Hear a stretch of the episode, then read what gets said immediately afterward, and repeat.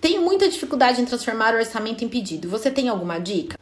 É normal um percentual de envio de orçamento bem maior do que de fechamento. Por quê? Se coloca no lugar da cliente. Ela manda é, solicitação, faz pedido de orçamento para mais de uma pessoa, certo? E normalmente ela manda para quantas? Duas, três. Eu já vi cliente solicitando, fazendo pedido, é, orçamento de doce para seis profissionais de confeitaria. O que, que aconteceu? Uma teve o orçamento aprovado, certo? E o que, que aconteceu com as outras cinco? Não teve. Então pensa que uma levou o pedido, né? Foi aprovado. E cinco não. Então é normal que a gente tenha um percentual de fechamento que não é igual ao tanto que a gente envia de orçamento. Dito isso, eu já quero te deixar um pouco aliviada que isso é normal.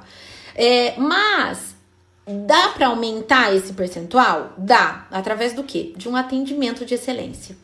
Essa é a dica. Dá um atendimento de excelência para que a pessoa, se ela não fechar com você, porque teu, talvez o teu preço seja mais alto, porque é, o teu acabamento é diferente, porque, sei lá, os materiais que você usa são diferentes, que ela, mas ela fique com dor no coração de não te contratar, entendeu? Mas você trabalhou de forma. Você a encantou, você demonstrou tanto profissionalismo para ela que ela só não vai fechar com você se ela não tiver condições. Então, é no atendimento que você aumenta esse percentual. Não tem outro jeito.